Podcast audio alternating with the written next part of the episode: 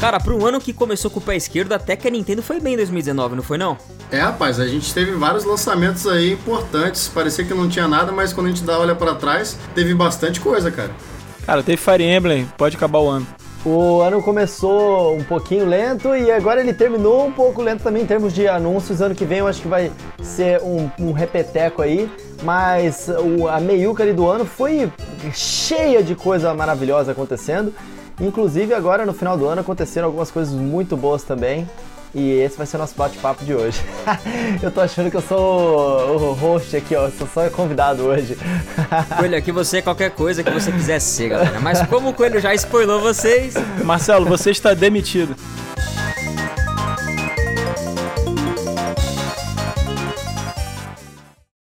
Fala galera que tá ligada, sejam todos bem-vindos ao Bate-Papo Nintendo Podcast, numa nova edição aqui para fazer um especial, uma retrospectiva Nintendo 2019.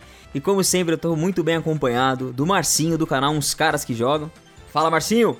Fala galerinha, Marcito na área! Também acompanhadíssimo, muito bem acompanhado de Marcelão também do canal Uns Caras que Jogam, nosso host querido aqui sempre mandando a chuva. Fala, Marcelão. Fala, galera. Marcelo que tá nele na área e essa retrospectiva é mais importante do que a da Globo. E essa voz que você já conhece também de longa data, nosso convidado especial do dia, Rodrigão. Fala, Coelho. Fala, meu amigo. Olá, meus amigos. Eu sou o Coelho no Japão. Estou aqui no Bate-Papo Nintendo e vou discordar de todo mundo aqui só pra dar assunto. Só pra causar intriga. Só pra contrariar. Então é isso, meus amigos. Vou passar a bola aqui pro Marcelão. Vai que a bola é tua, Marcelo. Então, senhores, vamos, vamos ver como é que foi o ano da nossa querida Nintendo, né? Nossa empresa favorita de videogames. Então, gente, nós vamos falar um pouco sobre tudo que aconteceu em 2019. Nós vamos começar falando sobre os lançamentos em ordem de data, depois vamos falar sobre os acontecimentos da empresa no geral, né? Então, vamos pegar aqui qual foi o primeiro jogo muito relevante aqui de 2019, que foi o, o New Super Mario Bros. U Deluxe, logo em janeiro, logo no início do ano, né? Que teve uma. Eu vou, vou falar a data, gente, dos jogos, vou falar também a nota do Metacritic, porque eu gosto muito de notas. É só pra gente saber que a Nintendo está mantendo um bom padrão, tá? Então, esse jogo teve uma nota de 80. Vocês jogaram? Joguei, tem o jogo, é, foi também um dos primeiros jogos que eu peguei esse ano, é, além de jogos indies que saíram aí, que não estão na nossa pauta e eu vou reivindicar aqui que a gente fale sobre eles. Mas New Super Mario Bros. U Deluxe eu achei um lançamento muito importante da Nintendo colocar ali para um público que não teve acesso a esse jogo, que é um jogo excelente no, no, na, na, no Wii U, né? E ele acabou ficando um pouco ofuscado, assim como aconteceu com vários outros jogos. E eu achei interessante a Nintendo realmente ter lançado ele no iníciozinho do ano mesmo, porque depois que lança Super Mario Maker 2, acaba que New Super Mario Bros. U Deluxe fica mesmo um pouco ofuscado, né? Eu torci um pouco o nariz, eu queria que a Nintendo trouxesse Super Mario 3D World, até um remake do 3D Land, né? em, remake não, né? Um, um port em HD. Eu acho que eram Marios que iam fazer um pouco mais de barulho. Eu tenho o New Super Mario Bros. U no Wii U. Eu não joguei muito, ele não me deu aquele gancho assim, mas é um bom, é um bom Mario. Mas assim, foi um jeito, foi um jeito legal de começar o ano, vai, vou falar só isso. É, Nintendo fez uma, uma grana rápida aí com esse joguinho, né? Deu uma requentada, lançou em janeiro ali que tava meio vazio. Pra mim não, não fazia muito sentido pegar porque eu já joguei no Wii U. Mas pra quem não, não teve o Wii U, é Mario, né? Não tem, não tem mistério. Deve ter sido muito fácil ter trazido esse jogo pro Switch, cara. Senão ela não ia fazer assim tão rápida. Mas eu tava de olho no próximo, no próximo jogo da lista aí, que nós vamos falar daqui a pouco. Não, não, não. Antes da gente passar pro próximo jogo aí, que já passa o, alguns meses aí, eu quero dizer de um outro jogo que saiu em janeiro desse ano e foi um marco para mim esse ano e entrou nas minha, na minha lista dos melhores jogos do ano, cara. Um jogo que lançou em janeiro e entrou na lista dos melhores jogos do ano, que foi Katana Zero. É um jogo indie que realmente marcou para mim. É um jogaço, é um jogo todo pixel art com a, a, animação super bem trabalhada, umas mecânicas com slow motion que você rebate a bala dos inimigos de volta neles. E o, o jogo você se sente um ninja, você se sente é, super é, cheio de destreza e ele tem uma trilha sonora maravilhosa também que eu ouço direto até hoje. É um, destaques de, um dos destaques de 2019 que, ao contrário de New Super Mario Bros. Deluxe que acabou fica, ficando sendo esquecido, Katana Zero até hoje ainda é bastante falado aí nas listas de jogos do ano aí, especialmente para quem gosta de jogos indies. O único defeito dele é que ele acaba rápido, né? É o único defeito de Katana Zero, exatamente. Ele é curtinho, cara. Mas ao mesmo tempo também é legal, é uma experiência que ela tem início, meio e fim muito conciso, não tem nenhuma enrolação e você consegue pegar, apagar o jogo ali, jogar e pronto, você tá satisfeito ali também, entendeu? É muito bom. Cara, com certeza é um jogo maravilhoso, eu joguei. E assim, a nossa pauta, apesar de estar fundada basicamente em jogos da Nintendo exclusivos ou que a Nintendo publicou, enfim, é, a gente vai fazer durante o cast aqui menções honrosas aqui. Então, Katana Zero acho que merece ser um dos primeiros a ser lembrado. Show, show. Dá pra zerar numa sentada, né? uma sentada, uma sentada. Beleza, gente. O próximo jogo da lista que foi lançado no dia 29 de março foi o Yoshi's Crafted World, né? Com uma nota que de jogo? 79 no Metacritic, né? Jogão. Vou jogão. dar um spoiler Cara, aqui que é, é a menor nota da, da lista, tá? Então você vê que assim, a menor nota é uma nota alta, né? Então, cara, porque o ano começou meio fraco, eu já tava ali de olho nesse, nesse jogo do Yoshi, porque ele tava trazendo uma coisa diferenciada no, no na, na, na, franquia, né? A gente tinha acabado de terminar ali, tanto no Wii U quanto no 3DS, o Yoshi Woolly World, né? Que foi muito bacana, aquele mundo todo feito de lã. É, mas eu acho que o Crafted World ele ainda tem um apelo melhor para level design e também nessa questão de o mundo se inverter. Você joga é, indo para direita e depois no mundo invertido você vê o, o, o, atrás do cenário. Então os puzzles são muito interessantes e quando esse jogo saiu, eu curti muito esse jogo, curti demais. Tanto que eu falei, vou platinar, platinar entre aspas, porque não tem troféu, tem só uns coletáveis internos dentro do jogo. E eu fiz tudo no jogo, ele me liberou ainda umas fases cabulosas no final, que são é um mundo completamente secreto, que eu morri muito. Tudo que eu não morri no jogo, que eu achei fácil, nesse mundo secreto eu morri demais. E ainda no final, quando eu achei que tinha coletado tudo, me liberou um robozinho que se esconde em todas as fases que eu tenho que repassar para achar ele. Parei aí, mas é, eu gostei muito de Yoshi Crafted World. Cara, eu gostei bastante do jogo também, mas ele é um jogo que eu não consegui terminar, e eu vou te dizer por quê, tá? Eu tenho uma vida bastante corrida, ainda mais é, lá no Japão. Eita, caraca, que eu quebrei a cadeira que eu tô sentado aqui agora. tô gordo, vai gente, entrar, tô gordo. Vai entrar, vai... tô gordo. Vai entrar pro cast isso daí, Quest, não vai cortar. eu, lá no Japão, cara, se aqui eu tenho uma vida corrida no Brasil, no Japão é mais ainda, e com bebê e tudo mais em casa, eu sempre jogava os jogos de noite, né? Agora eu tô trabalhando exclusivamente com isso, então eu tenho mais tempo para poder jogar ao longo do dia. E de noite, cara, depois de um cansativo dia, depois de já ter feito vídeo, postado vídeo, você jogar um jogo calmo igual o Yoshi, que ele é bem relaxante, ele dá um pouco de sono, cara. Então é um jogo que eu infelizmente não consegui terminar. Mas é um, é um ótimo jogo, especialmente para jogar com a família, né? Meu, quando meu filho crescer um pouquinho mais, certamente a gente vai jogar junto. É, não é minha praia, Yoshi. Mas assim, eu gostei da demo, né? Joguei. A patroa aqui também não se interessou muito, apesar de que ela jogou bastante no Wii U. É, tem uma parada interessante, esse, se eu não me engano, esse foi o primeiro game da Nintendo que usou a Unreal Engine 4, né? Exatamente, foi isso mesmo. É, não lembro se teve algum outro antes que usou, mas ele debutou aí já a Nintendo terceirizando a engine pela primeira vez. Oi, Coelho, as menções honrosas de março.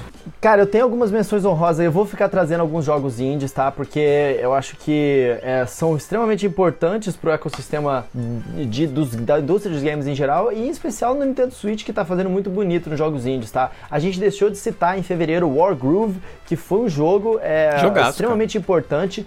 E assim, é, ele, ele trouxe de volta uma franquia da Nintendo que era Advance Wars, né? Que faz tempo que a Nintendo não trabalha nela.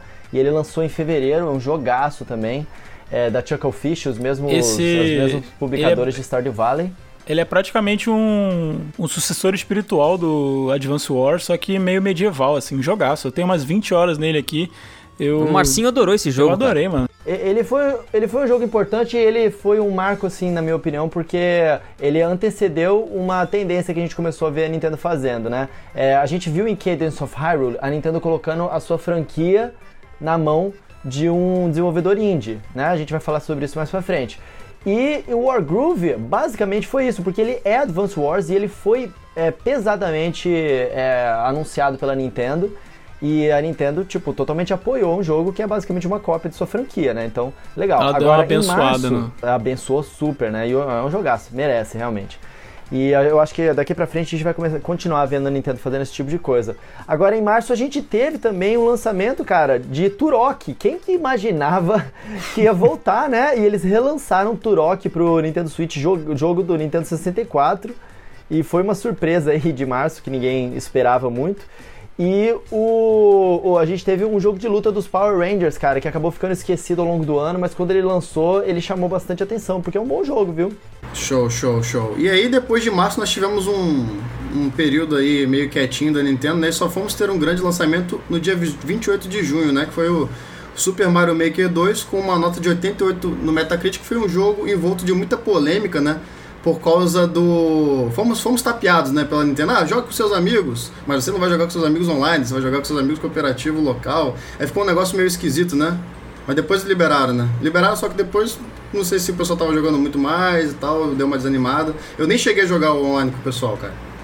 Cara, a minha experiência com Super Mario Maker 2 foi como se eu tivesse pela primeira vez tendo contato com, com a franquia Super Mario Maker. Porque no Wii U, apesar de eu ter tido o Wii U, eu peguei o Wii no final da vida dele. Então eu não aproveitei a, aquela comunidade ativa de Super Mario Maker. Então eu, eu não aproveitei o jogo. Então pra mim foi tudo novo. Não era só. Pra galera que tava recebendo o 2, falando: olha que legal, coisa nova, olha o que adicionaram. Agora tem, tem subida e descida, um monte de coisinha e tal. Pra mim tudo era novo ali. A experiência era muito nova. Eu adorei a, a, o jogo, cara. Eu tenho muito. Eu tenho, eu tenho algumas 85 horas. É, a gente vai falar depois da DLC que acabou recebendo no final desse ano, mas eu, eu foi uma, uma grata surpresa você poder criar as fases no, no Mario e, e usando o seu dedo, assim, para mim aquilo foi um. Eu, eu fiquei pensando assim, caramba, por que, que eu não tive isso no, no Wii U, cara? Por que, que eu não fui atrás disso? E a polêmica? A polêmica é. Eu até, até na época fiz um vídeo criticando isso, né? E acho que, to, acho que foi uma das primeiras vezes aqui na, na geração Switch, vamos falar assim, que a, a comunidade ganhou ali um, uma briga com a Nintendo, né? Todo mundo criticou, caiu em cima matando, as críticas subiram em tudo quanto era portal e canal. Não sei se o Coelho e o Marcinho também lembram, cara, mas eu sei, lembro que a Nintendo, depois de, um, de algum tempo, falou: fiquem tranquilos, a gente vai trazer uh, o gameplay com os amigos em, em uma atualização. E não foi muito do jeito que a gente esperava, né? Tem alguns problemas de, de lag aí é. que eu enfrentei. E não sei se vocês também enfrentaram. A parada é que assim, é, foi meio contraditório, porque do jeito que eles implementaram, era melhor não ter implementado. Porque, para quem não lembra, era assim: você pode jogar multiplayer online, porém com desconhecidos. Então, assim, não faz sentido isso. É melhor não ter multiplayer online. Se não tivesse multiplayer online, eu acho que não teria nem esse, esse alvoroço todo, ninguém ia reclamar. Agora, não, tem multiplayer online, mas com um random na internet. Aí não, não, fez muito sentido, cara. Aí o rage da galera foi meio que justificável, né? É, isso foi realmente bastante estranho. Aliás, a, a parte toda de multiplayer do Super Mario Maker 2 é relativamente controversa, né? É, eu comentei sobre isso na minha análise também onde é difícil de você encontrar fases multiplayer que sejam ótimas. Mas o jogo é maravilhoso e eu acho que, assim, apesar dele não ter dado o impacto que o primeiro Mario, Mario Maker é, teve né, no YouTube como um todo, onde todo mundo, todos os criadores estavam jogando esse jogo e rolou uma, uma coisa muito legal. É, esse ano o Super Mario Maker 2 ele marcou na comunidade Nintendo, né? Foi muito legal pra gente que tem canal e tal, é, compartilhar as nossas fases com os, os, inscritos e jogar as fases dos inscritos, né? Ah, o Danilão vai saber que ele fez muito isso também aqui no canal e a gente jogar as fases nos outros, né? Eu jogar as fases do Danilo, lá do Digplay, do, do Isaac, do Switch Life. Isso foi super legal, que marcou para mim bastante em Super Mario Maker 2 esse ano. Eu acho que pra galera que segue mais próximo também, é, os criadores de, de Nintendo Brasil, isso foi bem legal, né, cara? É um, jogo, é um jogo infinito, né? O mais legal do Mario Maker é justamente você poder trocar fase, não é nem jogar junto. A experiência é essa, faz uma fase, um vai desafiando o outro. Inclusive, aquela fase que eu fiz, Marcelo, conta pra galera aí. Ah, cara, o Márcio fez uma fase lá que a gente pegou todos os plot twists da fase e descobriu mil maneiras de bugar a fase e passar. Que foi o que ele não planejou, no caso, né? O Márcio é o Kojima do Mario Maker. eu, co eu consegui fazer uma fase, cara, que tinha uns sete finais. E o pessoal dando speedrun, no final eles passaram da fase em 18 segundos, sendo que o inicial era 20 minutos. Cara, foi muito Nossa louco. Nossa senhora. é, isso, isso é muito legal do jogo, né? Mas antes até de Super Mario Maker 2, é, teve um, um lançamento importante da Nintendo que vocês estão esquecendo, provavelmente porque vocês estavam no Brasil esse ano inteiro. E no Brasil esse produto hum. era muito inacessível. E vocês sabem que eu tô falando de Nintendo Labo VR, que saiu em abril, cara. Foi um, um, um importante lançamento para a Nintendo esse ano, nos outros mercados, obviamente, né? E a Nintendo, ela colocou esse produto também em outros jogos que a gente não esperava, como The Legend of Zelda Breath of the Wild. Quem imaginou que poderia ser jogado esse jogo em VR, né, cara? E pode e funciona, viu? É um pouco estranho no início ali, mas funciona, além de ter colocado também em Super Mario Odyssey. Então é uma coisa que. Não sei se vocês chegaram a testar. O Márcio comprou, a gente chegou a testar lá no, no canal. Conta pra gente como é que foi a sua experiência, Marcinho. Cara, então, eu consegui trazer, eu tava viajando justamente na, na semana de lançamento, né? Trouxe, inclusive tem um vídeo lá no canal da gente montando e dando nossas impressões lá. É, cara, é muito legal. Eu nunca tinha mexido no, no, labo, nunca tinha experimentado, montado nenhum outro labo, esse foi o primeiro. E eu fiquei, eu fiquei impressionado, cara. O Marcelo também, quando ele veio aqui em casa para jogar, Cara, a gente ficou, tipo, impressionado com a tela. O pessoal fala, ah, a resolução é baixa e tal. Cara, mas a imersão é fantástica. É muito maneiro. Aquele blaster, é, os outros minigames, muito legal. É, eu testei no Super Mario Odyssey, muito bacana a experiência, tá? No Zelda eu não gostei muito. Eu achei que a câmera não ficou legal. Agora, eu fiquei surpreso mesmo jogando Captain Toad no modo VR. Cara, que jogo. Não sei se o Coelho teve a oportunidade de jogar, Danilo. Mas, cara, é, aquilo dali foi a melhor implementação do Labo VR que eu já vi. Muito bom. Parece que o jogo foi Foi o único, inclusive, cara. Marcinho, que eu tive vontade de ter. E o legal do Nintendo Lab é que a, a Nintendo. Não foi só a Nintendo que abraçou, tem algumas thirds que estão querendo abraçar também. Eu li uma matéria essa semana que Grid Autosport vai trazer integração com o Nintendo Labo também. Acho que não VR, provavelmente com o volante, né? Do, do kit de, de veículo. Mas olha que legal, cara. Os, as thirds estão trazendo também suporte ao Labo, velho. Muito legal isso. É, isso é realmente bem legal. É, agora, essa empresa que faz o grid é muito competente, eles estão fazendo bonito no, no Switch. E outros lançamentos importantes que eu acho que vale a pena uma citagem rápida aqui, mesmo é, o foco sendo no, na Nintendo em específico. A gente teve Mortal Kombat 11 sendo lançado para Nintendo Switch, a gente teve Cuphead, cara, surpreendendo todo mundo sendo lançado para o Switch. A gente teve Dragon's Dogma também da Capcom, os poucos suportes da Capcom aí pro Switch, um jogaço também. E a gente teve também o Phoenix Wright Ace Attorney Trilogy, que eu inclusive trouxe é, análise lá pro canal. É uma trilogia bem legal da, da série Phoenix Wright. E o Hellblade Senua Sacrifice também. Então, abril foi caprichado, cara. Abril a Nintendo chegou mesmo com o pé na porta, o Switch ele deslanchou, cara, em abril. Muita coisa aconteceu. Graças à Microsoft que também ajudou bastante, deu um empurrãozinho trazendo dois grandes jogos aí, inclusive Cuphead que o Coelho citou, foi apresentado numa Indie World, cara, então muito legal, cara. Show, show, gente. E logo depois, no mês seguinte, em 26 de julho, tivemos o jogo que o Marcinho e o Daniel vão ficar gozando aí, que é o Fire Emblem Three Houses. com a maior nota, diga-se de passagem, de 89 no Metacritic. Eu não joguei, então podem falar à vontade. Ó, a maior aí. nota é o, o jogo do o jogo do povão na, na The Game Awards, né? People Choice. E também é o jogo só de os caras que jogam votaram, né, Márcio? Cara, que jogo. Fire Emblem Three Houses pra mim, uma das melhores entradas aí da, da franquia aí dos últimos tempos. Que jogaço, um jogo bom tanto para quem é veterano como para quem tá começando agora impecável. Eu já tô, já tô fazendo o segundo, o segundo final, tô com mais 80 horas de jogo e mal posso esperar para depois fazer os outros dois finais que estão lá. São quatro finais diferentes, muito maneiro, muitos personagens diferentes e como você tem vários finais, é, a gente vai acabar experimentando todos os personagens e, e a gente vai ser recompensado por isso, né? É, porque nos outros Fire Emblems você, a gente tinha que zerar o mesmo jogo várias vezes e fazendo times diferentes. E nesse, naturalmente, se você fizer todos os finais, você vai acabar usando todas as unidades. Muito bom, cara. Gostei muito da dinâmica do jogo. Cara, sabe o que é o mais legal de Fire Emblem Three Houses, cara? É que, por exemplo, eu e o Marcinho, a gente escolheu as mesmas equipes, os mesmos personagens e desenvolvemos praticamente a mesma linha ali de, de história, né?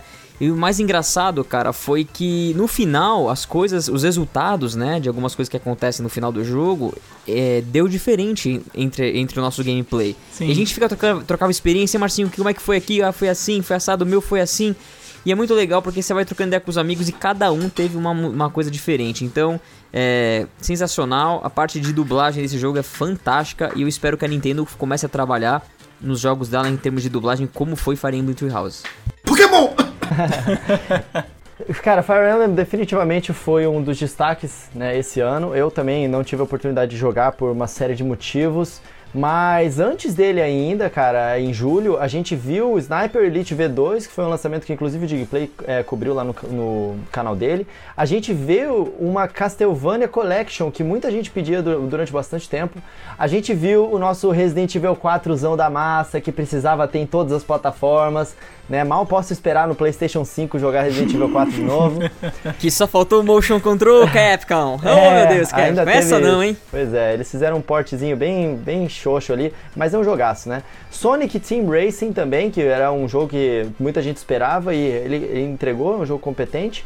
É, tivemos o primeiro Assassin's Creed do Switch, né? O 3 chegando aí. E um jogo brasileiro lançando também em julho, que foi o Warlock's Tower. É um jogo de puzzle com um visual bem de Game Boy muito bonito. É, eu que inclusive eu tive a honra de fazer o anúncio exclusivo mundial, cara, World Premiere no canal Coelho no Japão de Warlock's Tower. O maior orgulho que eu tenho. Em junho, cara, a gente não pode esquecer que tivemos o Cadence of Hyrule, né? Que a gente citou ali mais cedo. É, então, com certeza foi um jogaço aí é, de destaque. É bem legal, eu joguei a demo só. O jogo é bem dificinho, né? Mas o jogo é muito legal. Trilha sonora fenomenal, os gráficos também, muito bom, cara. O Coelho comentou no início, a Nintendo tá, tá perdendo um pouquinho o ciúme, né? Tá deixando a galera trabalhar e tal com as franquias. Fazendo, tá deixando a gente essas, sonhar. É, essas experimentações, isso é muito bom, cara. Dá uma, uma vida nova, né? Então, beleza, então, então mais um mês. aí tem um lançamento cada mês agora, hein? Logo no dia 30 de agosto, com a nota de 87 no Metacritic, a minha maior surpresa do ano, o melhor lançamento de Switch para mim neste ano, que foi Astral Chain. Hack and Slash completamente inovador, muito anime, eu gostei bastante, fiquei impressionado, joguei, zerei. Cara, e que grata surpresa, né, cara? Astral Chain eu, eu adorei, adorei demais. É um, do, é um dos top 3 do ano para mim, do Nintendo Switch. E Platinum Games trouxe com muita qualidade esse jogo, a direção foi muito bem feita. A arte agradou demais, agradou demais. Eu achei que eles podiam ter explorado um pouquinho melhor a questão do multiplayer desse jogo. É, mas enfim, é, o jogo eu terminei ele, passou muito rápido a campanha. Eu tô fazendo agora as missões extras que aparecem. Tinha umas missões de desafio, mas que não são tão desafiadoras assim. Mas, assim, a, a, as mecânicas de gameplay, de combate, é, são muito únicas, cara. São muito únicas. É uma experiência muito boa. E um exclusivo que chegou pro Switch, muita gente torceu o nariz da mesma forma que torceram pra Bayonetta, né? Eu não sei se mais alguém aqui jogou, acho que o Marcinho jogou, não jogou, Marcinho? O, Chain ou eu tô enganado? Não, não joguei, não joguei o Astral Chain, mas eu tive o prazer de editar o review lá do que o Marcelo fez, mandou pra mim, eu ainda vou jogar. Vou pegar emprestado e vou Sim, jogar. Maravilha. E uh, não sei se o Coelho também teve a oportunidade, mas aí, Coelho, o que, que nós também tivemos aí nesse período de coisas que devemos lembrar? Cara, em, em, em julho ainda, cara, a gente teve um outro lançamento da Nintendo que foi o Marvel Ultimate Alliance, que é a Nintendo que publicou esse jogo. Né? E ele pegou bem o hype ali do é, Avengers, dos Vingadores, né? Ultimato Avengers Endgame ali. Então tem muitos personagens, é um jogo que muita gente jogou bastante. Eu acho que o Marcelinho tem, tem bastante hora aí nesse jogo, não foi não? Tenho, tenho mais de, provavelmente mais de 30 horas e com as DLCs que estão vindo vou ter mais horas ainda. Pois é, é um jogo bom, cara. Outro jogo que também a Nintendo, eu não lembro se ela publicou ou não, mas a Nintendo é, promoveu bastante foi o Dragon Quest Builders 2, que é um jogaço, tem demo, a galera tem que jogar. A gente teve um jogo brasileiro sendo lançado em julho também, eu gosto sempre de citar os jogos brasileiros quando eles chegam no Switch, que foi o Blazing Chrome, cara, que também é um jogo muito bom né, da Joy Masher. A gente teve um Monster Hunter em anime, né, que foi o God Eater 3, que para muita gente aqui não é um jogo de destaque, mas ele é um dos, uma das franquias que fazem mais sucesso lá no Japão. E aí, teve um dos meus jogos favoritos do ano também, que foi o Wolfenstein Youngblood, né? Para mim é um dos melhores co-ops desse ano, é o Wolfenstein Youngblood que saiu aí em julho. Já em agosto, aí, junto com o Astral Chain fazendo concorrência, a gente teve um destaque de jogos brasileiros, cara. Que em agosto saiu o Vassara Collection, que é da Qbyte, né? Eles pegaram os direitos de um jogo japonês e eles fizeram um modo inteiramente é, novo e tal, e é um lançamento brasileiro também. A Killbyte é a mesma que fez o jogo do 99 Vidas, né? Exatamente. Que é o, eles... mais um saudoso podcast aí de games. É, eles estão fazendo bonito no Nintendo Switch, cara. E o outro jogo que eu também tive o grande prazer de anunciar em primeira mão pro Nintendo Switch, a versão de Nintendo Switch, que é do jogo brasileiro Chroma Squad, cara que é um, um, Tactics que é, mistura ali o mundo de Power Rangers, é inspirado em, em Power Rangers, né? É um jogo licenciado também pela Saban. Que, fa... que, é maravilhoso. Que é maravilhoso, maravilhoso. maravilhoso. Então, assim... É, que foi um, dos, um dos destaques, inclusive, na Nintendo Direct Brasil Independente, que você ajudou a promover naquela época, Coelho. E a galera encheu os olhos, lembra? Sim, nossa, cara. Foi o jogo que abriu a, a, a Direct Brasil, é, fez um barulhão e foi bem legal, porque era uma novidade para a indústria toda, né?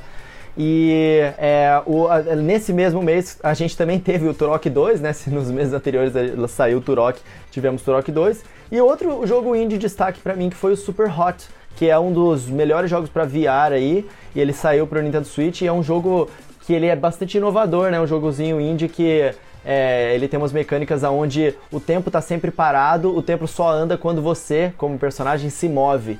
E aí ele faz toda uma brincadeira com isso, é um jogo bem legal, super hot. Tanto o Katana Zero, que o Coelho citou no início agora, o Super Hot, eles se inspiram muito no Hotline Miami, que saiu a coletânea pro Switch, agora não sei quando foi, mas já foi esse ano, né? E são dois jogaços também, dois clássicos. Fica a dica. Muito bom. E, cara, é, assim como é, o Astral Chain foi um destaque de agosto e ele teve co-op, outro jogo para jogar com os amigos aí em agosto foi um joguinho indie chamado Heave Ho, que para mim é um dos melhores jogos multiplayer desse ano.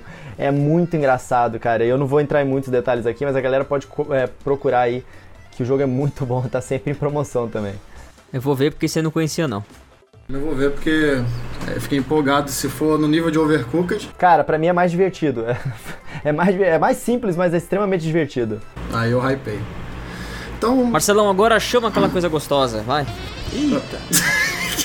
assim, cara. editor, editor, editor, corta. Editor, não, não, não, não. Chamar aquela coisa gostosa, aquela coisa deliciosa. No mês seguinte, no dia 20 de setembro, nós tivemos The Legend of Zelda Link's Awakening, com uma nota de 87 no Metacritic.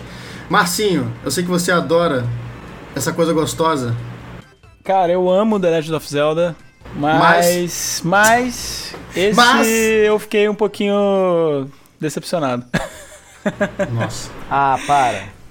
Não. Ô, Coelho, vamos bater nele agora Vamos. ou na saída? Não, eu vou esperar ele terminar de falar tudo, aí a gente Não, pega eu também, saída, cara. Vamos esperar ele terminar. Não, assim, o o, o conceito do jogo é maravilhoso. Esse jogo é muito bom. Eu joguei ele. Já zerei algumas vezes o original. Esse ano zerei de novo antes de, de lançar o remake, né? É, eu tive um probleminha na minha pré-venda que atrasou um pouco, o Marcelo acompanhou aí, que mandaram Os umas camisas para mim. É, mandaram camisa no lugar do jogo. Isso aí eu acho que deu uma desanimada. Mas a parada do frame rate, cara, matou minha experiência. Não, não teve como. Sei lá, não, concordo com você, Marcinho. O frame, o frame rate, ele não, não é aceitável depois de tudo que a gente viu cara, no é. Switch, coisas mais pesadas. Eu entendi o que você falou. Tipo, o jogo é maravilhoso, mas, cara, esse frame rate, sabe, não desceu, cara. Não foi a mesma coisa, sabe? Eu fiquei, eu fiquei decepcionado. Mas o jogo é maravilhoso. É, depois do update melhorou muito, cara. Eu acho que a galera que é, não atualizou ainda ou não jogou depois da atualização, experimenta jogar, porque vocês vão, vão se surpreender que deu uma melhorada muito boa, cara. É, eu vou fazer um. Vou falar um pouquinho do jogo do que eu achei, porque o Coelho eu sei que vai falar também, que ele adora. Mas assim, a arte do jogo para mim foi o ponto alto desse remake. E ele entregou exatamente o que aquela versão original entregava, cara. Então, a Nintendo ela perdeu a oportunidade, talvez, de trazer algumas coisas a mais nesse, nesse port, né? Vamos falar, nesse remake, né? Melhor dizendo. É, mas eu acho que ela também trouxe coisas interessantes. Por exemplo, o Amiibo que você pode usar e trazer o Dark Link para dentro das dungeons, uma coisa muito legal que não tinha no original. E também a questão de você fazer as suas próprias dungeons lá com o Dumpé. E aí eu acho que merece um ponto de crítica que é por que, que a gente não pode compartilhar online as nossas dungeons com nossos amigos? Pois né? é, só, você vai jogar, você vai jogar no, no, no, no que você acabou de fazer, né, cara? É, você tem que carregar a sua dungeon num amiibo, ir na casa do teu amigo e descarregar no Switch dele, né? Não, necessariamente porque o Switch também é portátil. Mas não, Coelho, o que, que você achou disso daí? Ah, eu achei sem sentido, mas é um, é um início de um Zelda Maker, né? Então, potencial existe. Mas ninguém aproveitou, né? É mais uma das coisas da Nintendo aí que de vez em quando eles têm umas ótimas ideias com bastante potencial e que não é extremamente aproveitado. Mas esse Zelda, cara, ele é maravilhoso, cara. Ele, eu, eu, eu, ao contrário do que o Danilo falou que o destaque é o visual, Cara, para mim o destaque é totalmente o gameplay. Ele já era um dos melhores jogos é, 2D da série Zelda. E, e eles trouxeram atualizado, é, removendo aquela, aquela quebra. Porque no, no jogo antigo, cada tela era uma, uma tela específica, né? Você passava de uma tela, a, a, o jogo andava, né? É, isso significava que dentro de uma tela em si, a Nintendo ela tinha um level design ali, que às vezes em uma tela tinha um puzzle, em outra tela tinha outro puzzle. Só que né, nessa versão do Nintendo Switch, o jogo ele não, não existe uma separação de telas, né? Todo ele é aberto, você vai andando é, e a câmera vai se movimentando junto com você ali, é, independente. E eles conseguiram fazer uma transição do game design para ficar muito fluido. Eles mudaram algumas coisas ali para ficar melhor. É, e eu acho que encaixou muito bem. O jogo é uma delícia de jogar no, no Nintendo Switch. É muito bonito. Mas, amigos, eu queria também lembrar de Super Kirby Clash, que foi um jogo free que a Nintendo lançou que a gente pode jogar online com mais três amigos, cada um vestindo uma roupinha diferente do Kirby ali, com poderes diferentes, para derrotar os chefões, cara. Então é basicamente um jogo montado ali para você enfrentar boss, né, com os amigos, coletar ali moedas e, e outros tipos de coletáveis, trocar por melhores equipamentos. É um jogo bem é, viciante assim na mecânica, porque você entra naquele ciclo de jogar, ganhar mais e trocar por itens melhores, só que chega uma hora que me parece que fica difícil de evoluir Gacha. sem pagar, né? É. Exatamente. Pô, cara, eu vou te falar, eu joguei minutos e já ficou difícil de evoluir sem pagar. Eu desisti. Esse é o problema do free to play. Cara, setembro foi um mês alucinante pro Nintendo Switch. A gente teve muito lançamento bom e a gente teve um outro lançamento também publicado pela Nintendo que todo mundo esqueceu, que foi, cara, Diamond X Machina, vocês esqueceram disso, cara. cara. Não, não esquecemos. Nós esquecemos de propósito. Não esqueceu, só não quis citar mesmo, porque não vale a pena. eu gostei, cara, mas eu gostei. Eu não vou, não vou ser injusto. Demon X Machina eu gostei da demo e eu quero pegar, mas ainda. O que sabe o que aconteceu, Coelho? Foi muito jogo bom seguido, cara. A gente teve que priorizar, meu amigo. Foi, cara, foi. Setembro foi insano, cara. Setembro, além de Demon X Machina, cara, ninguém tinha tempo para Demon X Machina quando, se você não tava jogando Nintendo, né, que no caso de Zelda, você tinha Ninokuni para jogar, que é um mega de um RPG fantástico com o visual do, do estúdio Ghibli. Né? A gente teve o lançamento, outro com visual fantástico também, a Microsoft fazendo bonito no Switch, que foi Ori and the Blind Forest, cara lançando em setembro Para, também. Um parênteses aqui, pessoal, só um rapidinho, desculpa te interromper. Se você ainda não jogou Nino Kuni, acessa aí, a Cogumelo Shop, link na descrição, usa o meu cupom bate-papo bônus, para o que está fazendo e compra esse jogo, cara. Agora, agora, compra agora. Compra agora. Eu concordo. compra agora. É um jogo muito bom, muito bom. A história é linda, o gameplay é maravilhoso, é, o visual é. Ah, cara, a gente pode passar um cast falando de Nino Kuni. É, a gente teve o Ori and the Blind Forest e teve, cara, o jogo do ganso. Jogo do Isso. Ganso, cara. O famoso jogo do Ganso. que é o Untitled Goose Game, que é maravilhoso. Para mim é o, é o jogo single player com o melhor multiplayer que existe, porque você joga com os amigos que estão junto com você e é uma comédia, cara. O jogo é muito engraçado. A gente teve também um grande clássico da, do YouTube, que foi o Amnesia Collection, né? A gente teve um lançamento que chegou atrasado no Switch, mas que também é digno de, do, das antigas lá, que foi o Spyro Trilogy, finalmente chegando aí no Suitão. É, a galera também meio que esqueceu desse jogo, porque ele chegou atrasado. Mas, cara, é um jogo saudoso, assim como o Crash foi, né? É, e outro destaque indie para mim foi o. Eu trouxe lá pro canal também, que foi o Creature in the Well, que é um jogo indie bem diferenciado. Ele tem umas dungeons no estilo Zelda, onde você. É, ele mistura um, um é Zelda com pinball. Então você vai rebatendo as bolas e vai batendo na, de tipo pinball, assim, energizando umas paradas. Você tem uma espada que você. Cara, é um jogo é muito bom, é muito também, bom vice é, é um jogo muito bonito também. Tivemos aí em setembro. Então, é, todos esses eu diria para você jogar antes de Diamond X Machina. por isso que a galera esqueceu dele. e é por isso que a gente não botou na lista, gente. É... então, também, mais um mês seguinte, ó, todo mês tem coisa, galera. Muito bom. Luigi's Mansion 3, no oh, dia 31 Deus, de outubro, com uma nota ah, de 86 no Metacritic. Mano, esse jogo, mano, Jesus, esse jogo Ele foi o melhor jogo da Nintendo em 2019. Se você não concorda Concordo. comigo, amigo, você tá errado, você tá errado. Não tem outro, não tem Melhor que Emblem? É, foi melhor, cara. Foi melhor. Não, o jogo é muito bom. é, é vou falar, eu vou citar cara, é alguns diferente. motivos. Não, vou explicar por quê. Hum. O Luigi's Mansion 3, cara. ele- Convence-me. Primeiramente, eu vou convencer. Primeiramente, ele traz é, uma implementação de gameplay completamente melhorada. Que era uma das coisas que a galera reclamava no primeiro e no segundo. O segundo até que deu uma melhorada, mas por causa do 3DS que tem uma pegada meio estranha, cansava de jogar, né? É, mas no, no, no Switch, cara, o motion control, a pegada, ele ter, ter trazido a questão de você ter o pulinho, de você poder ficar batendo com, com os fantasmas um do lado do outro, você ganhou muito mais mecanismos de defesa quando você era atacado por diversos fantasmas. Os gráficos são maravilhosos, parece que nem o Coelho muito bem colocou na última conversa nossa, um filme da Pixar jogável, cara. Perfeito.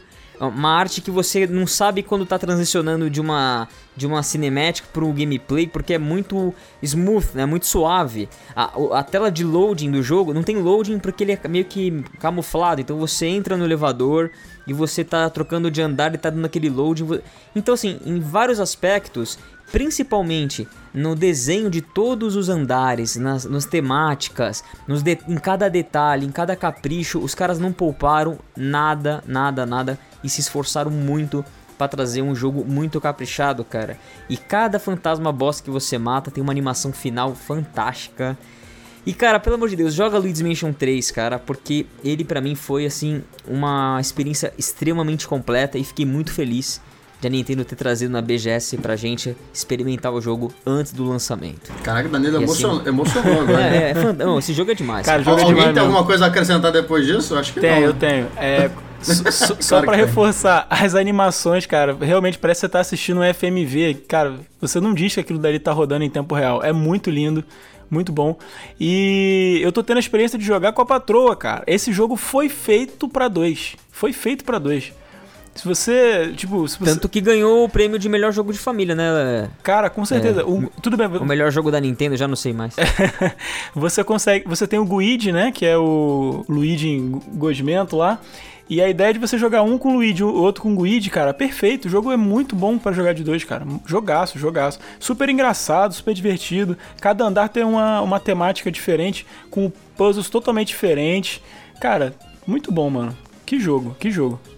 É, Luigi's Mansion, Luigi's Mansion 3 é, definitivamente é o destaque é, é, do ano da Nintendo e de outubro principalmente, mas ele saiu no finalzinho de outubro, né? Ele saiu logo no último dia ali junto com o Halloween. E antes disso a gente teve outro lançamento da Nintendo e a gente teve dois grandes lançamentos que foram bem controversos aí em outubro no Nintendo Switch. O primeiro da Nintendo foi o Ring Fit Adventure, né? Que foi a tentativa da Nintendo de trazer o Wii Fit é, a fórmula do Wii Fit, só que de uma forma muito mais gamificada. É, eu vi ótimos reviews sobre esse jogo, que também é, precisa de um acessório grande e tal, e é de pouco acesso aqui no Brasil, pouca gente teve a oportunidade de jogar, mas é um jogo para você fazer exercício. E aí a gente teve o lançamento lá no início, que inclusive, cara, eu tive também o prazer de no dia do lançamento eu fazer uma live dentro do escritório da Blizzard, cara, que foi o lançamento de Overwatch, Sim, né, em outubro pro, pro Suitão. polêmico. Foi muito legal. É, Overwatch, Overwatch foi um, um mega é, lançamento aí que a Nintendo ficou quietinha porque a Blizzard estava no meio de um fogo cruzado ali com umas polêmicas aí em relação à política na China e tudo mais. E a Nintendo para evitar conflito, eu suponho, né? Eles ficaram bastante em silêncio e só agora, cara, em novembro e dezembro aqui que eles começaram a promover o jogo. Impressionante.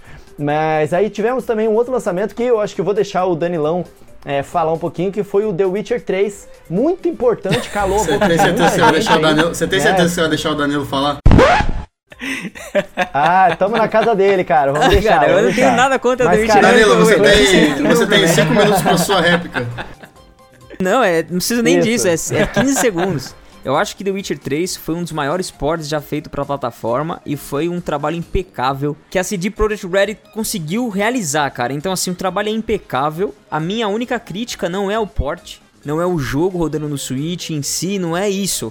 A minha crítica é que como eu tive a experiência em outra plataforma, eu acho que aquela experiência rodando no Switch não é a experiência definitiva, só isso. Eu prefiro ter outra experiência em alta resolução, com melhores gráficos em outra plataforma. Mas eu não quis dizer que é um porte ruim, longe disso. Pensei que ia ter o Danilo hater, velho, mas eu me decepcionei de novo. É, o pessoal gosta de tirar as palavras de fora de contexto e tal. O Danilo não foi hater, né? Ele falou exatamente isso aí que ele explicou. Mas assim, The Witcher 3 definitivamente foi impactante demais chegar no Nintendo Switch. Muita gente dizia que não era possível e tá aí, né? Tivemos um outro lançamento que também primeira, pela primeira vez no console da Nintendo e é um jogo que muita gente diz que é ruim, mas eu, eu defendo que é um bom jogo para se você jogar em co-op, que é Resident Evil 6, cara. Resident Evil 6 é um bom jogo se você jogar em co-op. 5 e 6 são em outubro. É, o 5 e 6, exatamente. É, o 5 também é um bom jogo para você é, jogar ali em co-op. Então, é, Suitão, cara, um dos, uma das melhores plataformas hoje em dia tá, já se transformou para os fãs de Resident Evil por causa disso, né? É, uma outra franquia voltou de uma forma inesperada, que foi Super Monkey Ball né? Eles lançaram o, o, novo Super Monkey Ball aí pro Nintendo Switch, só que eles pegaram o pior deles para relançar no Switch, né? É, eu nunca gostei disso. Eu nunca gostei de Super a... Monkey Ball, cara. Eu nunca curti. Cara, Super Monkey Ball é uma franquia boa, né? Só que eles não tinham que ter pego o Banana Blitz. Mas de qualquer forma, eles modificaram algumas coisas, eles melhoraram aí no jogo. É um, é, vale a pena citar. Outra citação, cara, que também causou polêmica foi o A Hat in Time, né? Que é um jogo indie onde os desenvolvedores eles tinham sido bem mal educados com o fã que no Twitter perguntou, gente, por favor, eu queria muito jogar o Hat in Time, né, no, no, Nintendo Switch, quando que sai? E aí eles responderam de uma forma muito seca, tipo assim, ah, para de, de pedir, é, nunca vai sair no Nintendo Switch. e aí, olha só que, que virada aí no, no sistema, né? O jogo foi de fato lançado aí em 2019, em outubro. É, Sniper Elite 3 também é um bom jogo. Tivemos um, um, um dos melhores jogos é, gratuitos do Nintendo Switch atualmente sendo lançados aí, que numa plataforma que é um pouco carente de jogos, de variedade de jogos de corrida, foi o Asphalt 9, que Asphalt Legends 9, né, que é um bom jogo, cara, é um bom jogo para jogar gratuito no, no, no Suitão. É, vale a pena. O Trine 4 também, que é um ótimo jogo indie para jogar. Tivemos o retorno, né, de Ukulele ah, em um formato que agradou ah, muito mais, né? Era isso que eu ia falar. Ah, não, não, não, não, não, né? jamais, cara. Mas Marcinho, que jogo, hein, esse Ukulele Cara, que jogo, eu tô louco. Eu, eu ainda, não, eu ainda não, não peguei não, mas pelo que eu, pelos reviews que eu vi, eu tô alucinado para jogar. É um é, é, é uma, a volta do Ukulele, só que agora no formato de Donkey Kong Country, cara. Jogaço. Muito bem implementado, diga-se de passagem, né? Bom, Coelhão, acabou outubro ou tem mais? Cara, em outubro eu só queria citar uma coisa que pouca gente conhece, mas eu acho que devia estar no radar de todo mundo, que foi o Killer Queen, Queen Black, que é um, o, atualmente lá nos Estados Unidos o jogo de mais sucesso nos arcades. É um jogo multiplayer que é, visualmente você não dá nada para ele, mas quando você joga é realmente bastante divertido. E um jogo que me surpreendeu, os desenvolvedores eles mandaram uma mensagem para mim, e eu falei, cara, eu vou testar esse jogo, e eu adorei, eu trouxe um jogo, um vídeo super longo lá no canal, que é o Neo Cab, cara. É um jogo que me marcou, um jogo indie aí, é, onde você é um Uber em uma, um futuro é, meio cyberpunk. E cara, é bem, é um jogo de escolhas, né? Tipo o que o pessoal costuma chamar de visual novel. E eu gostei bastante, cara. É tipo o Death Stranding, só que do Switch, só que de Uber. é, vamos, vamos deixar, vamos dizer que é mais ou menos por aí. Isso aqui, Olha! Olha, não diga isso, Coelho, não diga isso. É, então, gente, no, no mês é. seguinte nós tivemos, no dia 15 de novembro, com uma nota de 80 no Metacritic, o também polêmico Pokémon Sword and Shield, que nós tivemos um podcast sobre isso, então vocês escutem para saber a nossa opinião. A não ser a do Coelho, né, Coelho? Porque você não estava lá, então você pode dizer o que você achou. Eu vou dizer então o que eu achei, cara. Eu ainda não escrevi uma análise nesse jogo porque eu não tive tempo.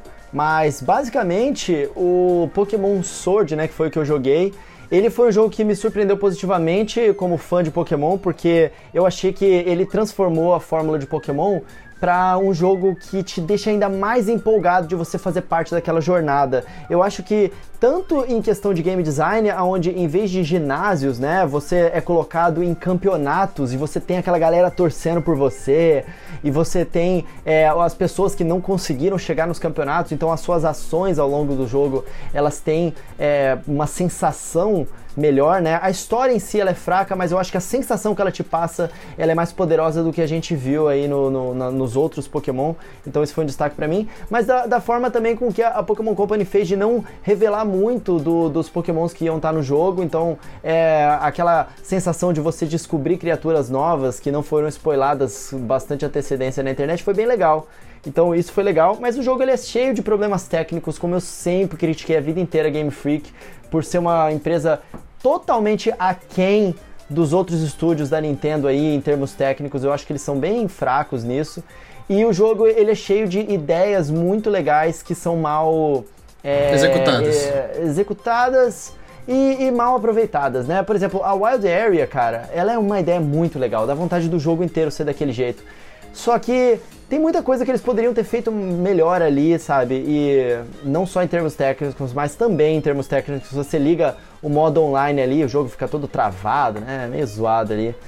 Enfim, Caramba, eu é um tô impressionado, jogo, cara. Eu tô impressionado, Coelho, que você resumiu, resumiu o nosso podcast sobre Pokémon Sword and Shield em, em pouquíssimos minutos, cara. Você resumiu.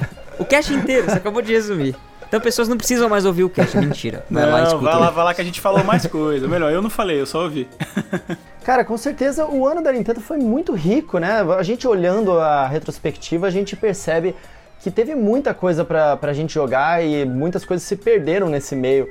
Inclusive em novembro, cara, um jogo que foi destaque também é um jogo da Nintendo, que é o Mario Sonic nas Olimpíadas de Tóquio de 2020, cara.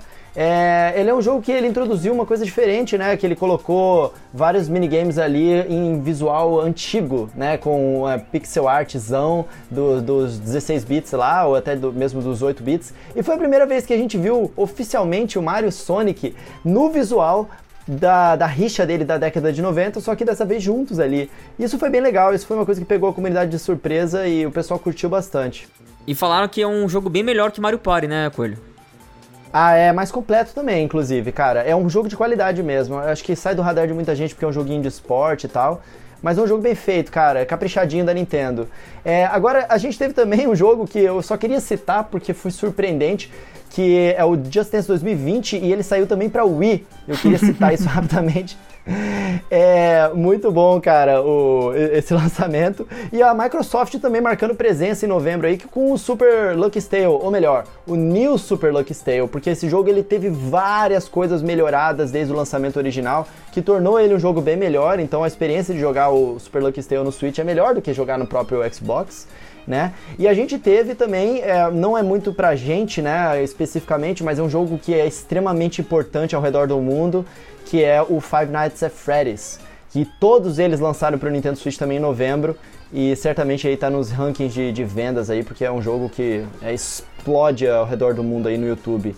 Agora, em dezembro, cara, a gente já começou ali arrebentando a porta com Alien Isolation, que foi um jogo que, caramba, cara, ele visualmente supera a versão do PlayStation 4, né? Foi um port de extremamente qualidade. Então, em diversos aspectos, ele supera né, o, o, PlayStation 4 ali, apesar do Switch ele ser uma plataforma mais antiga. E é um bom jogo. A gente teve uma coleção de Assassin's Creed, né, Assassin's Creed Collection, que foi a segunda vez que a gente viu Assassin's Creed aí no Nintendo Switch, exceto no Japão, né, que a gente teve o Assassin's Creed Odyssey, eu trouxe lá pro canal também, que foi bem legal. A gente teve um outro RPG, né, que foi o Neverwinter Nights, que voltou aí, é um RPG de renome, foi bem legal. E, cara, a gente teve também o recentemente anunciado um dos melhores jogos gratuitos, mais uma vez para o Nintendo Switch. Eu acho sempre legal citar os jogos gratuitos também, né? Que foi o Dauntless.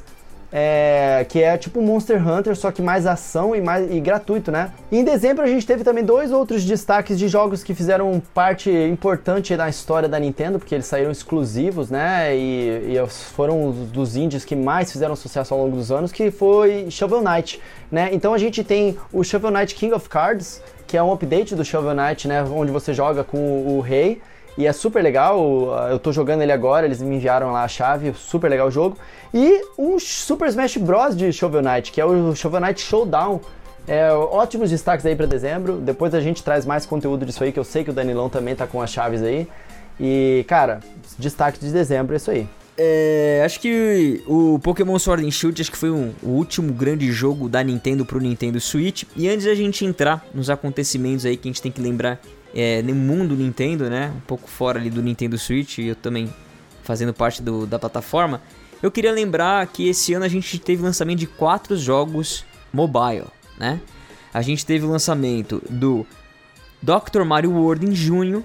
A gente teve Mario Kart Tour, que a galera também curtiu bastante. Outros torceram o nariz por causa que a Nintendo deu uma, uma exagerada ali na captura do dinheiro da, das pessoas, mas beleza. E a gente teve também dois jogos de Pokémon, o Pokémon Rumble Rush e o Pokémon Masters. Se vocês querem saber mais sobre jogos da Nintendo no mundo mobile, que são muitos, não são só esses, aí eu recomendo você escutar também o nosso podcast de jogos Nintendo para mobile. Certo, Marcinho? Corretíssimo. Eu também queria fazer uma. Agora que a gente já fechou os jogos, né? Além dos jogos, a gente não pode esquecer que a Nintendo esse ano ela deu suporte com várias atualizações ao longo do ano. É, não tô nem falando da, da, DLC do Smash que a gente vai citar mais pra frente, mas assim, teve um monte de atualização de Mario Tennis, Danilão tá lembrado, teve atualização do Mario Maker, é, teve atualização mais de que? Do Splatoon, várias. Teve a última Splatfest também, né? Não sei agora a data que foi certinho. Mas foi mantendo a chama acesa aí ao longo do ano.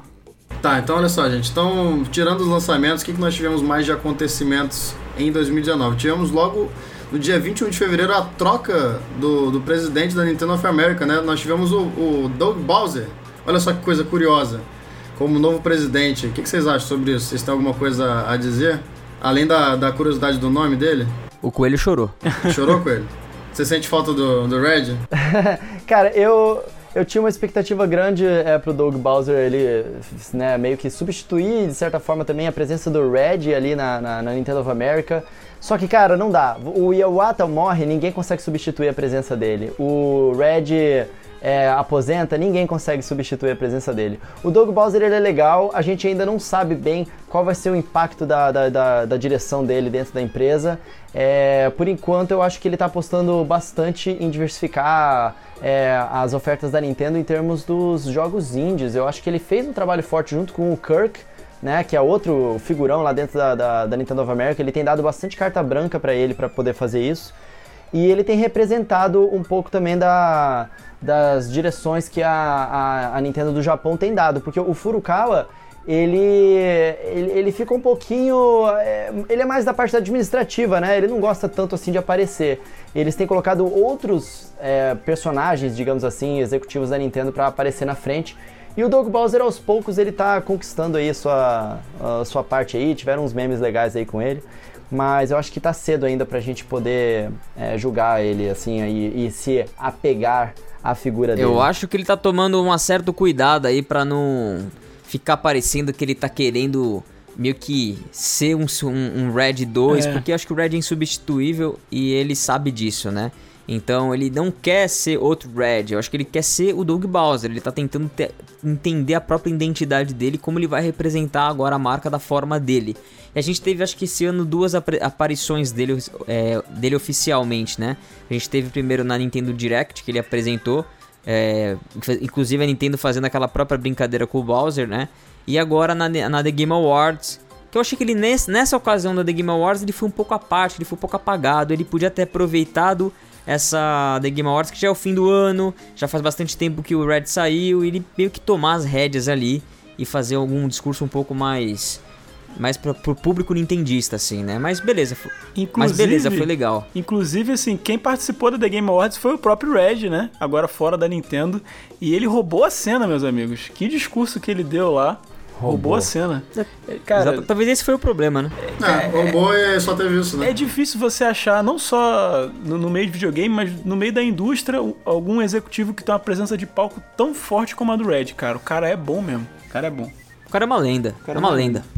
Eu acho que rapidamente vale citar por que, que, ele roubou a cena. Muito rápido, cara. Ele fez um discurso que foi bem marcante e pegou no coração, porque ele estava falando sobre os fresh indies, né? Que são os jogos, os primeiros jogos indies de um estúdio, né? Lançados é, assim. Então, o discurso que ele fez foi na Game Awards e ele falou o seguinte: é, este é um evento que a gente celebra o que passou ao longo desse ano.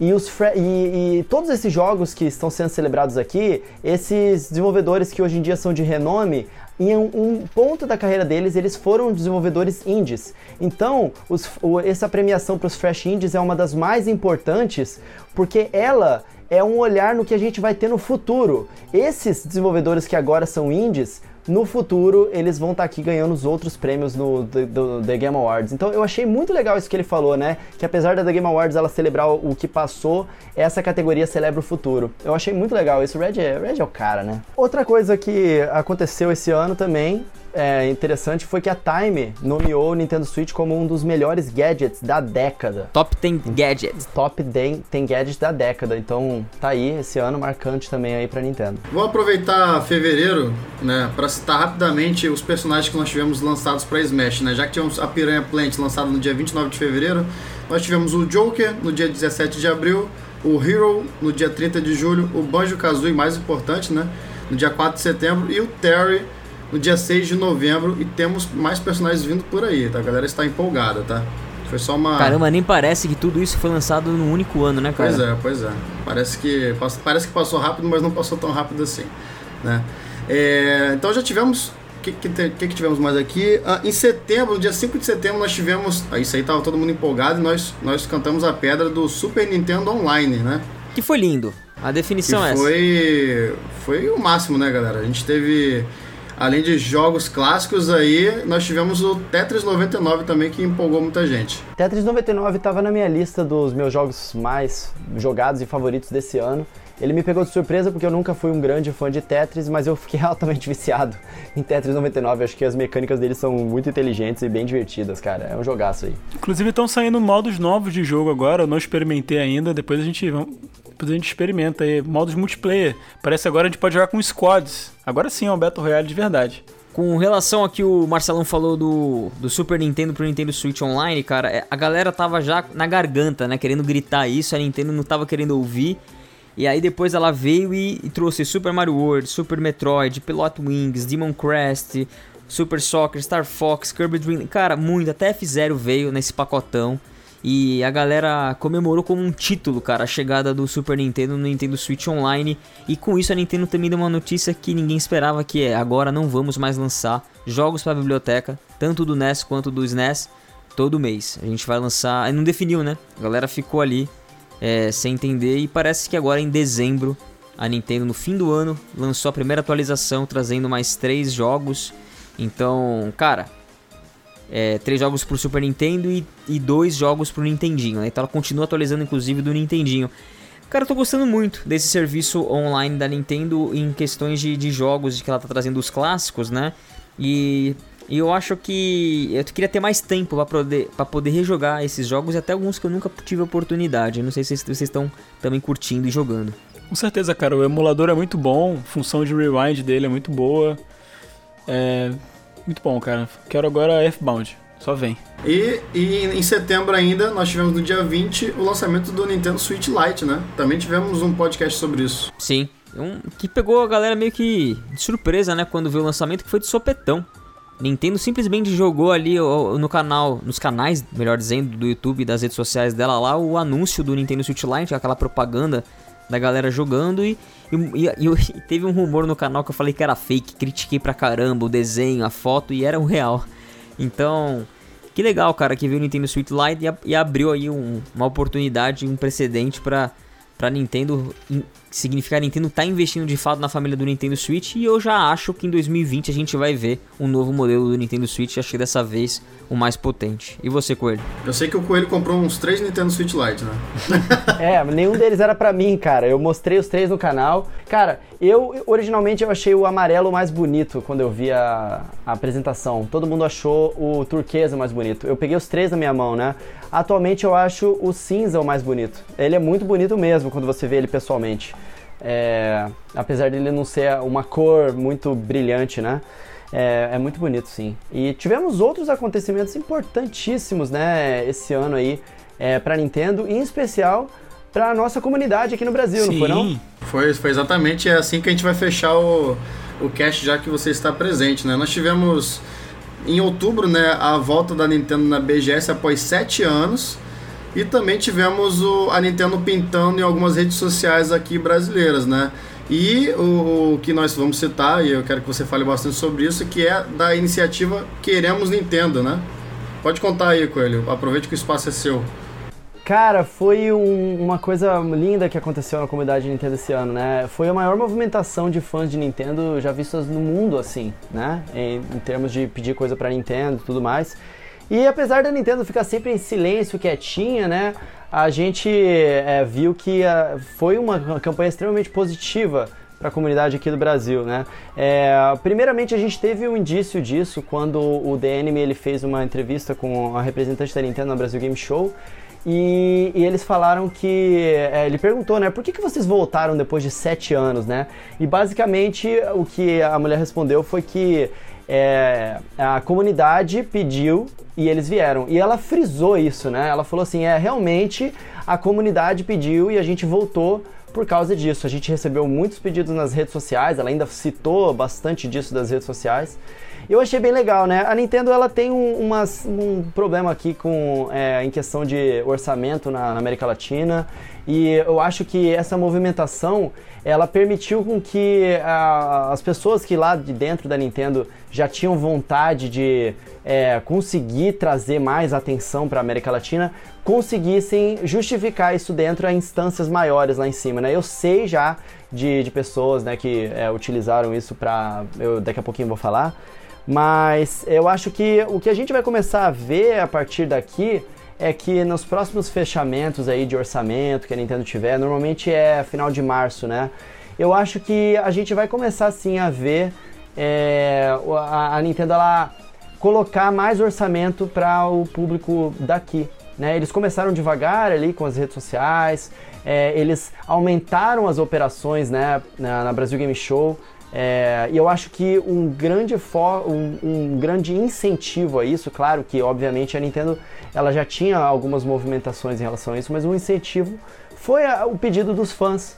É, isso foi super positivo, eu acho que as pessoas têm que continuar fazendo isso. É, eu sempre, sempre, apoio, foi muito legal isso esse ano. E a gente teve, teve uma... até uma, uma, uma direct, né? Que tu fez? Ah, sim, é verdade. Eu já até esqueci de citar isso.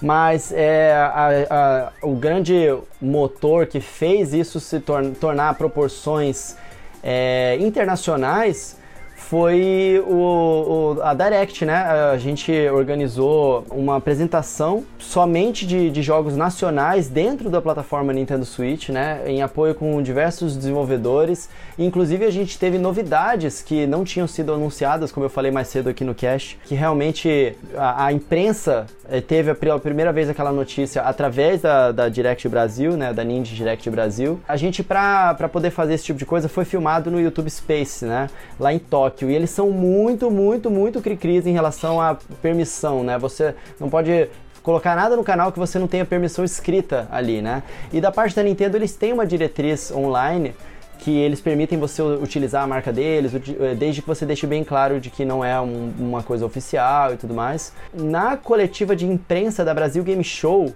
um dos inscritos do, do canal, é, ele perguntou para o Marcelo Tavares, que é o criador da Brasil Game Show, se uh, o movimento Queremos Nintendo teve alguma influência com a, a volta da Nintendo para Brasil Game Show, né? E o Marcelo Tavares disse que sim. Então eu acho que, cara, é, o futuro é próspero, eu acho que a gente vai continuar vendo a Nintendo a, a passos vagarosos a dar apoio. Eles querem, eles gostam da comunidade brasileira.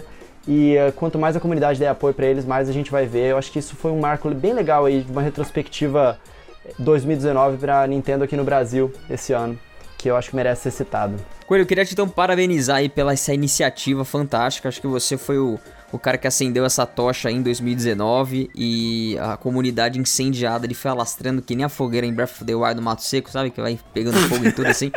Eu acho que foi um marco que a gente precisava ter falado nessa retrospectiva, que foi muito importante para nós, brasileiros, nintendistas aqui da comunidade. E também queria agradecer a todos os canais, nintendistas ou não, e, outra, e todos os portais e pessoas que apoiaram o movimento, pessoas que muitas vezes não têm um foco em Nintendo, que abraçaram essa ideia. É, também é, lembrar também do Isaac, do, do Diego, do canal de gameplay, que também é, a gente, nós, nós quatro meio que começamos isso, o Elio que trouxe, a gente ajudou a disseminar isso, a comunidade abraçou e continuou levando. Então, muito obrigado a todos vocês, até o pessoal aqui de uns caras que jogam também abraçou e levou. Então, É, galera, muito obrigado a todos vocês que estão ouvindo aqui e que contribuíram de alguma forma com essa campanha. Foi lindo. É, então, galera, eu acho que é extremamente importante a gente terminar o ano com uma retrospectiva e com um convidado de peso, né, como o Coelho. Terminamos de uma forma emocionada nosso primeiro ano de podcast e que eu espero que continue por muito mais outros anos aí, né, galera? Vamos fazer um esforço coletivo para isso acontecer, né? Então, Danilão, fala tu, se encerra aí. Então é isso, pessoal. Muito obrigado a todos vocês que ouviram essa edição do Bate-Papo Nintendo Podcast até aqui. Queria agradecer demais a todos vocês que me apoiam, continuam apoiando e aos membros apoiadores também. Queria também agradecer a Cogumelo Shop, que é a parceira aqui do canal, tá bom? E você pode usar o cupom Bate-Papo Bônus para ter aquele descontinho extra na hora de fazer uma compra. O link tá na descrição. E para quem é membro apoiador do canal, tem sempre aqui um cupom vitalício para você usar com mais desconto ainda, tá bom? Queria agradecer também aos meus convidados aqui hoje, a sempre quem está organizando isso tudo, que me ajuda demais, Marcelão e Marcinho, e também a nosso convidado especial, o Coelho. Começando pelo Marcinho, vai que a bola é tua, Marcinho. Valeu, galera. Foi um prazer aí estar com vocês pra gente debater esse ano maravilhoso que foi 2019 para o mundo dos games e para a Nintendo também. E 2020 vem aí, ano novo. A Nintendo tá escondendo um jogo um pouquinho aí de como é que vai ser 2020. Tô ansioso, tô ansioso. Maravilha. E você, Marcelão? Fala um pouco aí de onde que o pessoal pode encontrar você e o Marcinho. Galera, vocês podem nos encontrar lá no canal Uns Caras Que Jogam, o link vai estar na descrição. Temos live na Twitch também. E é isso, cara. Foi um, um ano que foi favorável para Nintendo, foi muito bom. E temos expectativas altas aí para 2020. E Coelhão, queria agradecer demais aqui a sua participação. Você que é um cara que eu já tenho como grande amigo.